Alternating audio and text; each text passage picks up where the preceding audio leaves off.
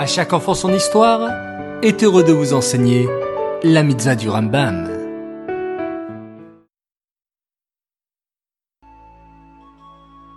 Shavuatov les enfants, bonsoir, j'espère que vous allez bien et que vous avez passé un excellent Shabbat.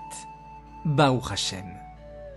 Ce soir, nous allons en apprendre encore un peu plus sur la mitzvah positive numéro 153 qui nous a été donnée de compter les mois et les années. Hier, nous avons expliqué comment les Juifs de Yerushalayim annonçaient à tout Israël la grande nouvelle de Rosh Chodesh. Mais, comme vous le savez déjà sûrement les enfants, le peuple juif vivait aussi en dehors des frontières d'Israël, et il fallait que la communication soit faite sur des distances énormes. De nos jours, les distances n'existent même plus, car en une seconde, un message peut traverser le monde entier grâce aux technologies modernes. Mais à cette époque, la communication était trop compliquée, alors les gens n'avaient parfois connaissance du nouveau mois que plus tardivement.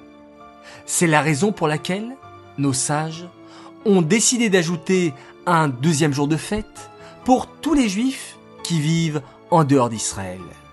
La fête de Shavuot, de Pessah ou de Sukkot dure un jour de plus en dehors d'Israël, par exemple en France. Aujourd'hui encore, nous fêtons un jour de Yom Tov en Israël et deux jours de Yom Tov dans tous les autres pays. Cette mitzvah est dédicacée les Nishmat, Gabriela Batmoshe, Aléa Shalom.